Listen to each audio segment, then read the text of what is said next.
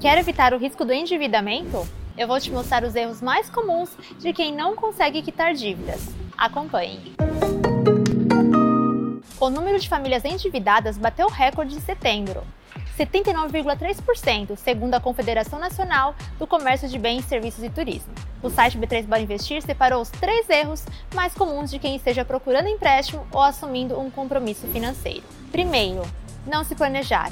É também o mais importante. Segundo, não ser realista com a própria capacidade de pagamento. Terceiro, não ler bem os contratos na tomada de empréstimo e outros créditos. Se a situação fugiu do controle, pare, trace um plano e negocie dentro de um prazo que você possa cumprir. E tem uma boa oportunidade agora em novembro. Um mutirão de negociação de dívidas, com descontos e parcelamentos atrativos. As negociações acontecem pelo site consumidor.gov.br ou pelos canais das instituições participantes: Banco Central, Federal Brasileira dos Bancos, Secretaria Nacional do Consumidor e Procons de todo o país.